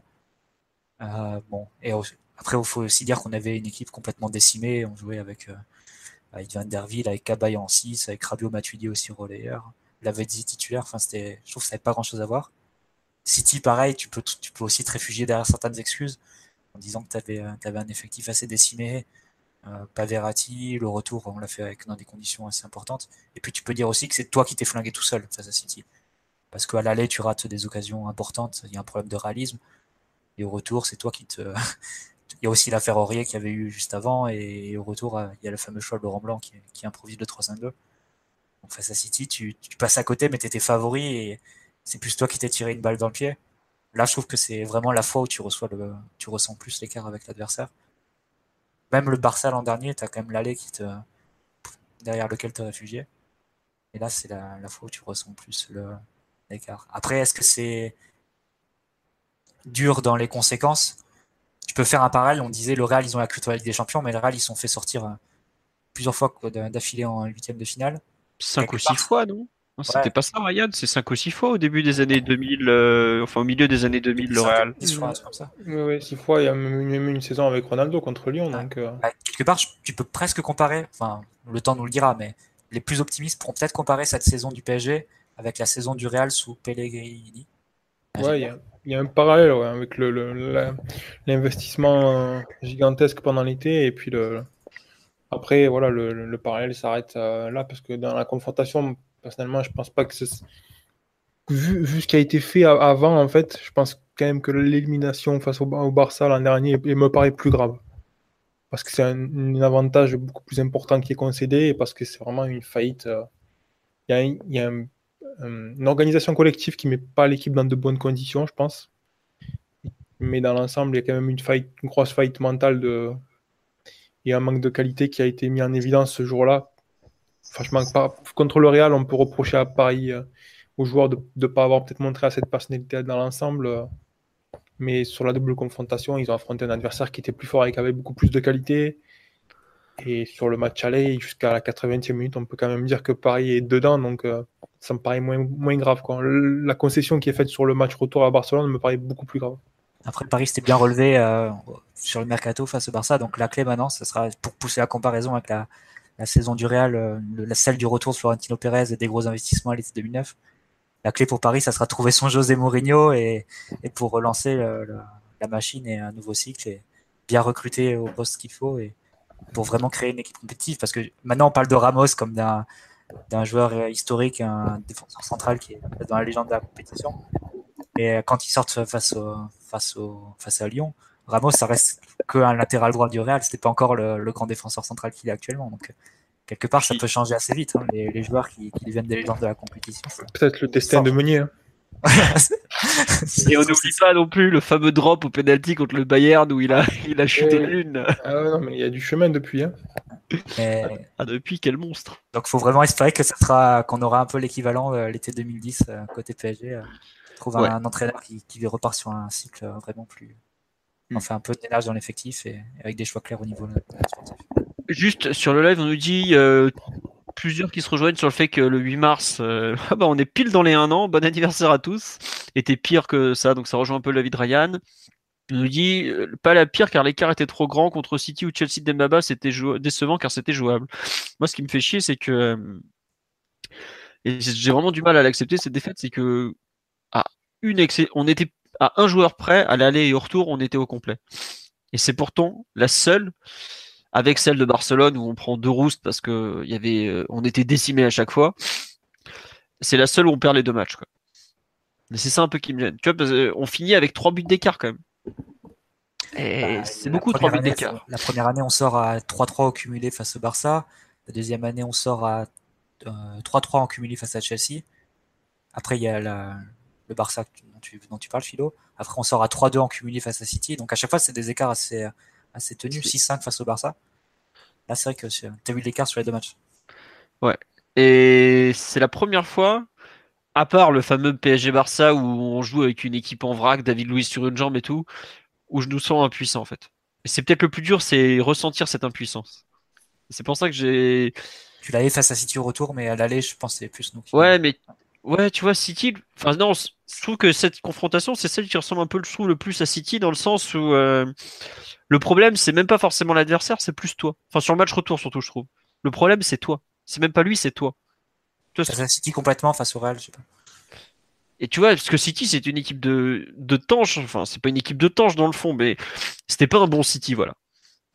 Et, euh, et pourtant, juste le duo Fernando-Fernandinho, ça avait éteint le PSG, quoi. Pour te dire à quel point on était mauvais, quoi. Là, euh, bah, allez, tu dois gagner 4-2, 5-2, enfin, et tu fais des erreurs de minimum en défense. Hmm. Ben voilà, mais bon. Comme on dit, il faut pas oublier que le PSG de QSI s'est qualifié en phase d'élimination directe contre ces trois équipes Valence, Leverkusen et Chelsea x2. Après, bah, on n'a pas, enfin, on n'a pas souvent eu du bol au tirage, faut quand même le dire, et on n'a pas souvent eu le retour à domicile. enfin, vu ce qu'on en a fait, c'est peut-être pas plus mal au final. Après, tu tires quand même Barcelone et Real dans des moments où ils sont, euh, ils sont censés être pas au top au top. Hein. Le Barça de l'an dernier, c'est un Barça en décomposition hein, quand il y a. Ouais, ouais, c'est sûr. et, qui, gagne, euh, je pense que c'est ça qui est plus grave, c'est que PSG gagne, retour, remonte l'élimination sans, sans avoir bien joué en fait. C'est vraiment un, effondrement côté Paris. Là, face au Real, je pense que le problème est différent. C'est le PSG qui est une équipe complètement insuffisante dans le jeu et qui a un adversaire qui est qui va pas forcément bien, mais qui a de meilleures individualités et qui est mieux préparé. Donc pour moi, c'est quand même beaucoup moins grave que ce qui s'est passé l'an dernier. Bon, bah, c'est bien, on est sur le bon chemin. Non, mais non, juste attends, je, te coupe sur live. On dit là encore, on a des absents. Mbappé joue avec des douleurs. Mais attendez, mais en face, il commence le match sans Kroos, Modric, Bale et Isco. Enfin, c'est quatre mecs. Il y en a deux des, enfin plusieurs, non, je, sais plus si les deux, euh, les deux milieux étaient déjà là en 2014. Maintenant, c'était du mariage, je suis con. Il y avait que, il y avait que Modric. Voilà. Et c'est des mecs qui ont gagné plusieurs avec des champions, qui sont des joueurs clés du Real. on peut dire que Bale c'est l'un des, peut-être le joueur clé de la, la, la 2014 et, la décima. la décima peut-être la finale qu'il fait face à Atletico, c'était quand même en 2016. Ouais. très très costaud. Et en 2017, c'est peut-être Isco l'un des joueurs clés de la, la campagne du Real, vu que c'est avec lui qui change le système. Après, on met Cristiano dans un monde à part. Ouais, après, on met Cristiano Ramos euh, un peu de côté, tu vois. qui, ou même Marcelo, qui est encore euh, dans une dimension parallèle. Non, mais honnêtement, voilà, moi j'ai un peu de mal à l'accepter, cette élimination. J'ai hâte de voir la suite, parce que bon, j'espère qu'on assurera quand même en championnat. En championnat, ouais, enfin, en championnat, on a un peu d'avance, mais en coupe. Que c'est un effondrement un peu de vu qu'il y a la Coupe du Monde qui arrive, on sait que ça va être très compliqué. Euh, oui, mais heureusement, heureusement en Coupe, tu as, suffisamment d'avance en championnat et en Coupe, euh, tu devrais affronter une nationale en finale, si jamais tu t'en sors face à quand. Heureusement. Hmm. Ouais, tiens, on nous dit, c'est vrai qu'on peut pas comparer les effectifs des deux clubs. Il y a un côté le double temps du dit et l'autre un club qui recrutait Ressé, Krikoviak et Ben Arfa il y a encore un an. C'est sûr qu'on a perdu du temps. On a perdu beaucoup de temps, mais bon, c'est de la qualité pour proposer quelque chose euh, côté PSG pour moi sur le match. Il n'y a rien de honteux à sortir face au Real, hein. mais peut-être pour proposer un peu bah, plus. Quand même. La preuve l'allée, hein, tu vois, où on se pointe avec l'autre Chelsea en 6, Berchiche, euh, des doutes et tout ça, et tu proposes malgré tout euh, tout autre chose que ce qu'on a proposé ce, mardi soir. Quoi. Enfin bon, c'est comme ça, c'est fait. On reviendra l'année prochaine, normalement. Et pour finir sur une, note positive, euh, Philippe, ce que j'allais dire tout à l'heure, honnêtement, je pense pas que le PSG ait besoin d'une grande révolution pense qu'un un beau mercato pour accompagner euh, le, mercato qui a été fait l'année dernière et l'effectif actuel, et puis l'arrivée d'un entraîneur, euh, on va dire, euh, avec des idées plus, plus fixes. Et, neuve aussi. Bon, pas forcément neuve, mais parce que franchement, l'échec d'Emery, c'est l'échec d'un entraîneur qui a essayé quelque chose de très différent. J'en parlerai demain, je, pense que je vais faire un trade. Mais je pense que c'est pas forcément le problème d'idées qu'il avait avant. Je pense qu'il a essayé quelque chose de faire, de faire quelque chose de différent et ça n'a pas du tout fonctionné. Donc, un bon mercato pour euh, combler quelques failles, le poste de numéro 6, euh, les latéraux, le quatrième défenseur central, et puis voir un petit peu ce qui, est fait avec le milieu offensif devant. C'est à la portée du PSG normalement, surtout s'ils vendent bien cet été. Un entraîneur de, de, très haut niveau, mais qui a des idées vraiment claires, qui a des idées claires, qui sait exactement comment il veut jouer. Et normalement, le PSG devrait facilement faire un bond important dans le jeu et redevenir un candidat sérieux à la Ligue des Champions dès l'année prochaine. Je ne pense pas qu'il y ait besoin euh, d'attendre deux ou trois ans. Il y a une qualité énorme dans l'effectif. Mbappé et Neymar sont toujours là. Il manque vraiment juste à compenser quelques points et, euh, repartir euh, avec un nouvel entraîneur parce que Emery s'est complètement planté. Rien a, raison. Pour, pour, pour, finir peut-être sur une note un peu plus, optimiste, plus, plus sympathique que, que l'heure qu'on vient de passer. c'est vrai qu'il faut effectivement peut-être cibler les postes. On les a déjà ciblés en début de saison, 6, la terre à gauche, peut-être un gardien, même si effectivement la prestation d'Areola pourrait, pourrait peut-être, dans une certaine éventualité, le sauver. Euh, peut-être renforcer également ton banc et surtout renforcer euh, la position d'entraîneur. ça va être euh, ciblé, il va falloir bien le cibler, mais on est, on est finalement pas si loin en termes de pas si loin en termes d'effectifs, pas si loin que le, la claque qu'on vient de prendre le laisse imaginer et l'élimination en huitième de finale le, le sous-tend. Il y avait plus de doutes en tout cas au sortir de l'élimination l'an dernier. Exactement. C'est-à-dire que il y a même des doutes sur la viabilité du projet et même une possible régression. Là, au moins, tu es reparti sur un cycle avec Neymar et Mbappé. Il y en a un, tu étais au bord du gouffre. L'autre, tu as quand même des mecs, effectivement, Mbappé, Neymar, euh, Verratti, ça reste des, des, joueurs, effectivement, sur lesquels tu pourrais t'appuyer dans, dans, un cycle de 3, de, de, de 3 ans. Hmm. Une certaine visibilité long terme. Bah après, euh, c'est surtout que là, pour moi, c'est la fin de la, un peu de la première phase du projet, quoi. Celle euh, Maxwell, Ibra, Mota, euh, voire Silva. Euh, Par contre, ça va pas se planter parce que c'est quand même l'entraîneur qui va diriger le cycle Neymar-Mbappé, qui est un mm. peu l'obligation de, faire, enfin de, de, porter à son terme ce projet-là. Donc tu pars sur un cycle de 2-3 ans, mais il faut, faut pas se tromper non plus dans le choix de la ligne directrice qui va être faite euh, cet été. Hein. Mm. Et là, c'est ton son cinquième entraîneur, ton quatrième un petit peu qui mène un cycle. Euh, là, il n'y a plus le choix. faut faut trouver peut-être pas l'homme providentiel, mais au moins celui qui permet de enfin maximiser les euh, l'effectif, même si effectivement Ancelotti avait réussi justement à maximiser l'effectif qu'il avait, euh, mais à réussir à maximiser l'effectif que tu as enfin réussi à construire grâce aux, années de travail et aux différents mercatos euh, précédents.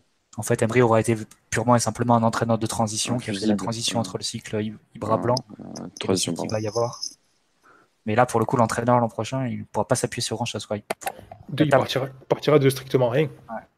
Il n'y aura pas besoin de faire table rase. Il pourra vraiment planter ses idées de zéro. Rarement, un entraîneur aura fait si, avec si peu avec autant, je pense.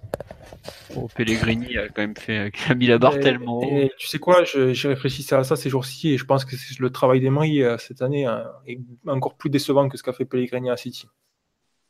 Ouais, je, enfin, je suis d'accord avec toi que cette équipe, enfin, c'est ça qui est fou, c'est que l'équipe de cette année, en ayant rajouté Neymar et Mbappé, est probablement moins bonne que celle de l'an dernier en deuxième partie de saison. On voit, on voit moins le travail de l'entraîneur euh, cette année que l'an dernier, je trouve, en tout cas. Moins sur la deuxième partie de saison. Je pense que le pauvre Emery s'est perdu dans ses idées, dans ses essais, dans ses problèmes de d'ego, de vestiaire et autres, et que.